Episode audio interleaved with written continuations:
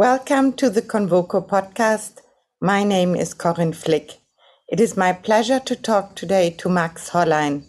Max Hollein is the director and CEO of the Metropolitan Museum of Art in New York City. Hello, Max. You're the director of maybe the most important museum of the world, the Metropolitan Museum of Art in New York. Before the pandemic, you had 7 million visitors per year. How many now? We are kind of still, to a certain extent, not so much recovering, but I think that what we are seeing globally is that kind of tourism is bouncing back, but it has kind of different dynamics. Visitors from within the US are uh, fully back. Visitors from Europe are definitely back. But of course, we are missing a whole number of uh, visitor groups in from Asia.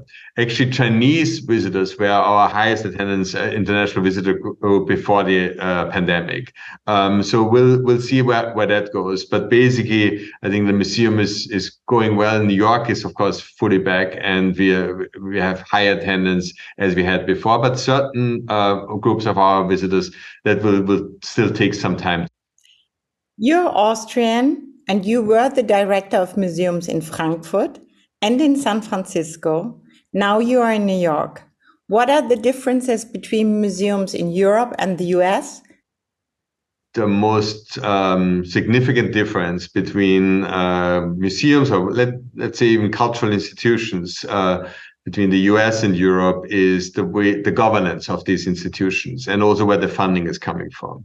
So uh, normally uh, museums in Europe or in Germany, Austria, elsewhere, the funding comes from the public, so they are publicly funded, and the governance, so their board, is usually co- composed of cultural politicians. Very different to the US institutions, which are basically set up as private foundations, uh, and the funding really coming from philanthropy. Uh, and the board is being basically being composed of individuals who um, who are closely tied to the institution and who are significantly supporting it.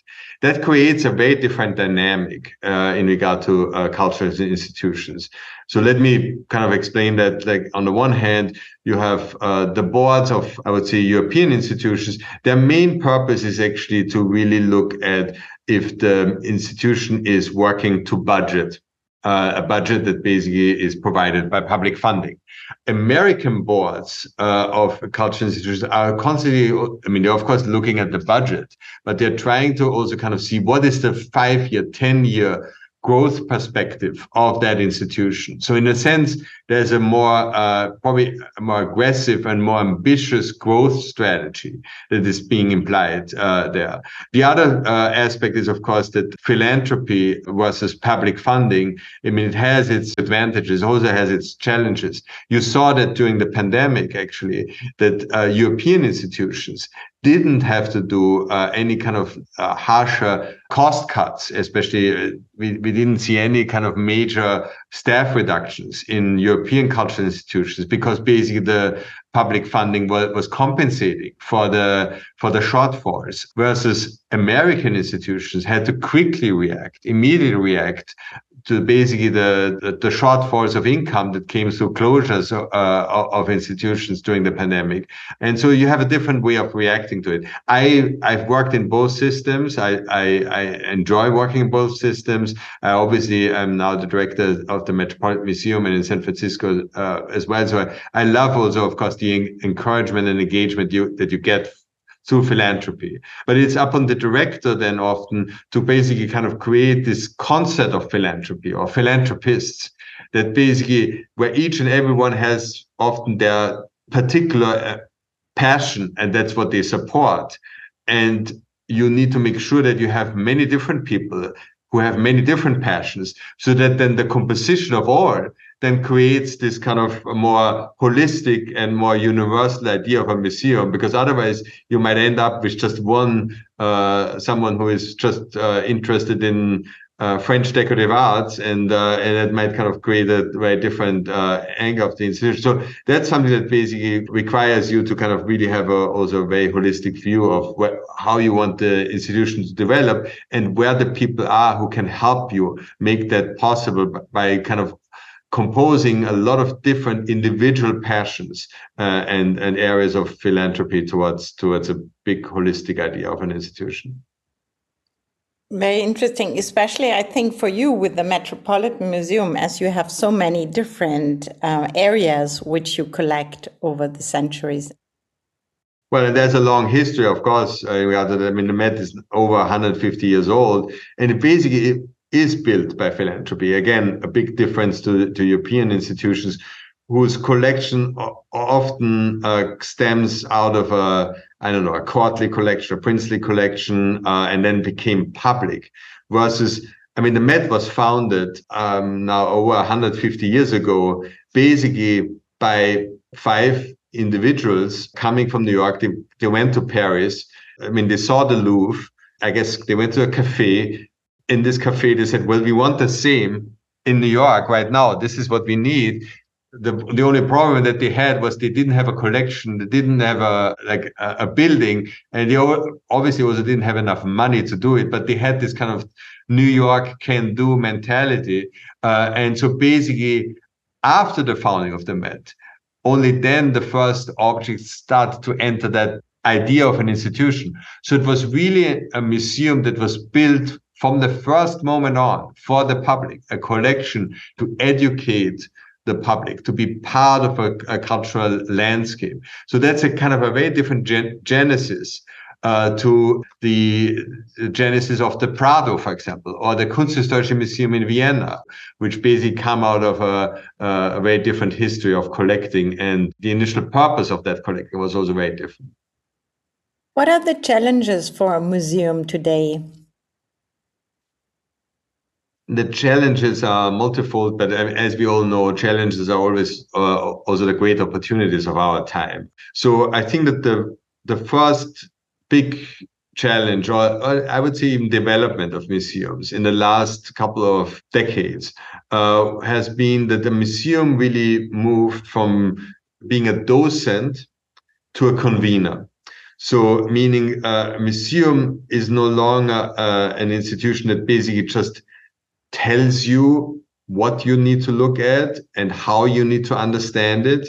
It's rather an institution that shows you the multitude of different uh, cultures and uh, objects and narratives and stories that kind of are embedded in these objects and that you can kind of appreciate but also that it's it's the transition from the docent to a convener. It convenes actually not only you as a broader public, but also the, the different perspectives, the different conversations, different discussions that can be had about this object, about the genesis of this object, about the idea of this object, and how these objects actually lived in their time, not only artistically, but also socially, politically, historically, economically. So all of that is kind of, I, think, a very interesting uh, development, an important uh, uh, part of um, of an understanding of a museum of being a really engaged institution, an engaged institution also with our history and with also, of course, the communities that surround us. So it's more a discourse which is happening now. You definitely have more of a discourse. I think it's also a way of, on the one hand, further elevating, of course, our expertise and our scholarship within the institution, which is so important, but also letting other others participate in it, making sure that other voices can be heard, or that we are also sometimes more transparent even about what we do. And I, I often say, for the public, it's sometimes even more interesting not only to hear everything what we know, but actually sometimes also to hear what we don't know currently most relevant example is provenance. Uh, some, I mean, like our public wants to know not only what we know about where when objects came from, but they also want to know where we don't know. Or, or where the gaps are, or where we kind of are, are, are uncertain. And so I think that this level of of discourse is really important. I, I, mean, for me, one interesting example of the recent past was uh, it actually happened just before I became a director of the Met. So there was this whole discussion about the Salvator Mundi painting. Uh, is it by Leonardo? Is it not by Leonardo, etc. And what was interesting for me to realize that at the Met we had three of the leading scholars of the Italian Renaissance, but they couldn't disagree more what this painting is. So if I would have been already director back then, I would have liked to share that with our public that here are three of our great scholars at the Met, and they have their own debate about this this uh, painting, and they come from very different perspectives. They, they have a very different viewpoint on that. So basically, the idea that also an institution like the Met always has only one opinion or only one perspective is wrong. We have a very complex uh, discourse uh, going on even within our institution. So making that even more transparent, making that more engaging, making that more accessible is actually also a, very important uh, part of our uh, institutional uh, future. The other challenges that, of course, we, we all have is that we um, we need to make sure that the museum uh, can also be experienced, so to say, way beyond just the physical perimeter of the institution. So, as an institution, you want to make sure, yes, you want to make sure that people visit the museum as a as a site. But I think a museum can do so much more and can be a major educational facility, can be a transmitter of stories and narratives can be an engaging uh, platform for communities way beyond just our our locality. So museums are becoming more and more I would say multi-centric institutions, and uh, they are doing that by uh, providing a lot of uh, not only offerings but a lot of engagement through digital technologies accessible around the world. So uh, I think you see a clear transformation from a museum or, or, the idea of a museum. Maybe in the past you thought you can only experience the museum when entering a, through that door and being there in the galleries. I think these days we see uh, uh, many different ways of how you can not only experience us as a museum, but actually also how we can provide something meaningful, something interesting, something fascinating uh, to an audience that might never be able to visit us. Mm. That's super interesting and great how you explain it. Max, when did it shift, you know, from the classic role where you showed beautiful objects, where we're more the teacher of showing? Mm-hmm. When, when did the change start with the millennium or was it already na- late 90s or does it come with the technology and the globalization of the world? I think all of that uh, plays a role in it. Of course, this kind of sometimes goes in in waves. I mean, you certainly probably already saw a certain movement of that in the from in the late '60s and early '70s. But in in full force, I, I would say yes, this is a development of the last 15 years I mean, it's all to the good. It doesn't mean that our scholarship is deteriorating. It doesn't mean that we don't do what is best for our collection or that we don't take care of our collection. Well, quite the opposite. The Met is currently investing about a billion dollars uh, just in upgrading our collection displays. So we are totally object focused. We are also acquiring and expanding our collections in many different ways. But I think what is most important about that development is that the more you you've asked an audience to be part of your institution, to support it, to to say this is your museum, the more they become part of it, and that's very positive. But then they want to also make sure that this museum, on the one hand, represents their values. Uh, on the other hand, kind of the way that we engage and involve them uh, makes them feel also as being part of that that narrative and that story. So it kind of expands and really uh, moves from this idea of a docent to a convener, from a, a, place that you just visit to a platform that basically you can engage uh, with. It's probably also is more more transparent here in the US than in Europe, where let's see if I go to the Kunsthistorische Museum in Vienna, where I'm from, it's a it's a museum of, of my hometown but maybe I don't feel it's my museum, or I don't expect that museum to represent my values. Uh, I, I, know this is the museum of uh, comes out of the Habsburg tradition of collecting, and it's Rudolf II's collection and everything else. If I go to the Met, we want you to feel that this is your institution, this is your museum, this is built on the on the the, the values and the ideas of, uh, of generations that have been part of it so in that sense, it's it's a challenge to, to make that happen. And it obviously you have many different communities with many different expectations and even values that they bring bring to the to the fore. But that basically also means that the museum becomes, so to say, one of the centers where society uh, basically negotiates and where cultures come together. And I would also argue that in our current time, there are very few places where we can have a complex discussion about be it social, about cultural issues, that's not immediately in, in, a confrontative way. So I think that the museum is that convener. And uh, I, I, think that's a really good uh, development. It puts museums at the center of what's happening uh, these days in regard to dialogues, social uh, questions, and, and everything that comes about, uh, comes with it. Probably this is also a little bit the result of shifting political sentiments which are affecting the work of museums, which you just explained, no? You have a multitude of developments that all kind of intersect and interconnect with, with museum work.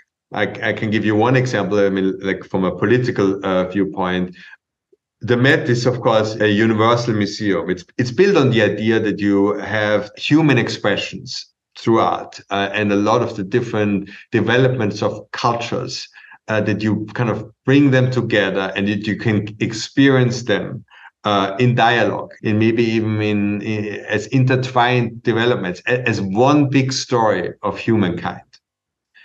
Now that sometimes goes counter to currently where we see in a lot of countries uh, a fueling of nationalism. Countries want to make sure that there is a national cultural identity and they want to make sure that they claim this or that artist or that development as a national identifier and less as a broader based cultural development. You have this Ilya Repin, for example, uh, one of the most important artists of the 19th century. I mean, the question right now is even like whose nationality can can he be claimed? I mean, Ilya Repin is he Russian? Is he Ukrainian? He was born in Odessa, uh, but then he worked in St. Petersburg. St. Petersburg at that time was actually Finnish uh, territory. So it's kind of very complex environment where you have a certain level of nationalism kind of being uh, fostered. And on the other hand, you have a, a broader cultural narrative that actually crosses borders. That's kind of a complex area to navigate as an as a museum, as a universal institution,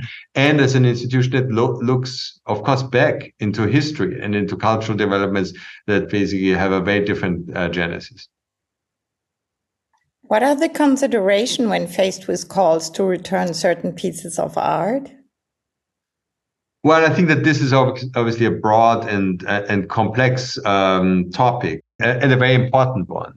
The Met is very engaged in questions on cultural property and restitution and return of objects. And there, there's a multitude of considerations. The important first aspect is that you need to, uh, on the one hand, be as transparent as you can about your collection. And I think that the Met, in that sense, stands out. Uh, you can find the majority of our collection, not only online, but whatever we know about its about the provenance of our objects, we, we've put we are putting online. So it's as searchable and as so to say transparent as you can have it. And that's a quite an achievement for an institution of our size and our, of our diversity of objects. We also, on the other hand, in many cases, we we will not be able to trace back the provenance of an object back to when it was removed from its source or place of origin. So, uh, I mean, that's probably easier done. It would be easier done for the Museum of Modern Art uh, in, in, New York than for the Metropolitan Museum, whose collection uh, goes back uh, 10,000 years or so. Then secondly, you need to make sure that our, our acquisition uh, policies is done in a way that we really do our due diligence and we don't let any uh, art that is stolen or got looted enter our, our collection.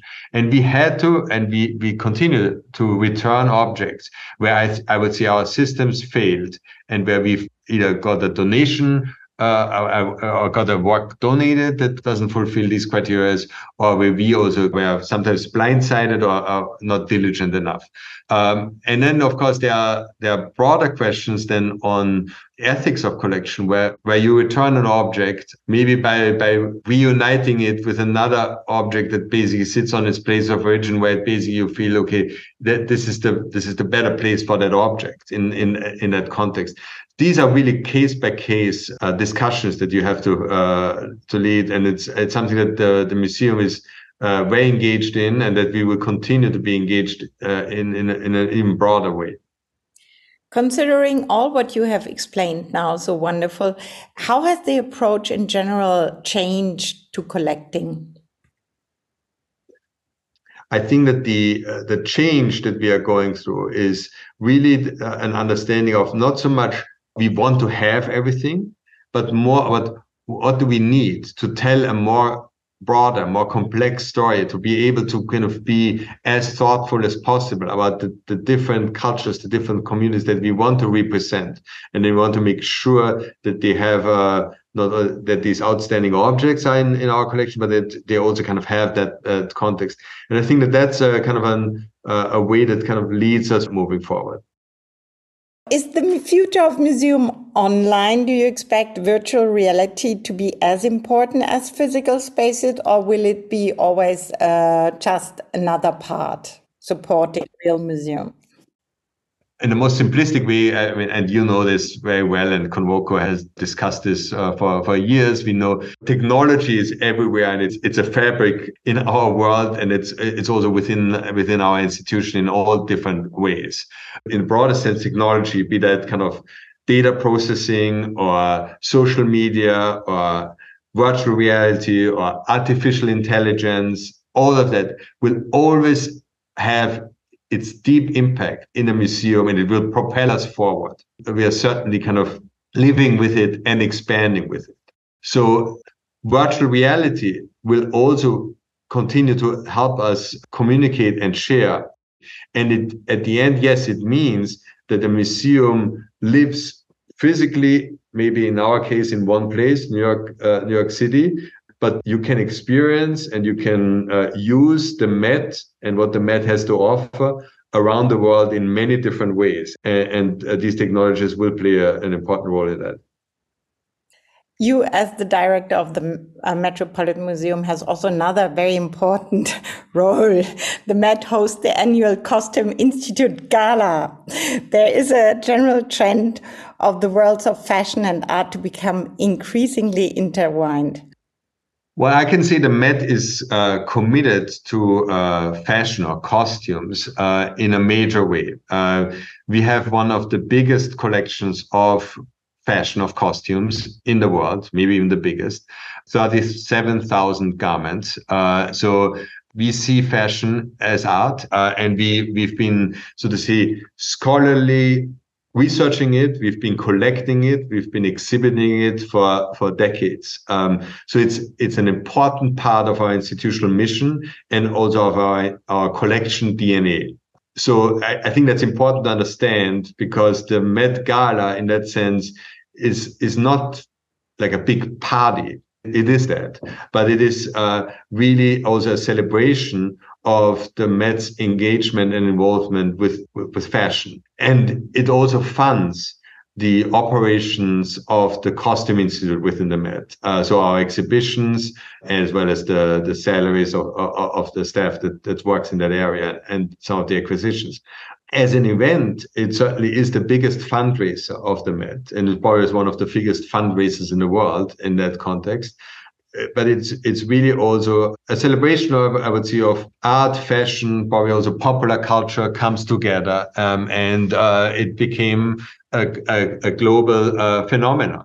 I can tell you uh, quite honestly that as the director of the Met, my role on that evening is minuscule. Nobody cares at all when I walk the red carpet. It, that's the moment when the all the camera people kind of take a moment to relax. I'm certainly not at the center of it. It's really, but it's a, it's a wonderful event to the benefit of our Costume Institute. Yeah, fantastic.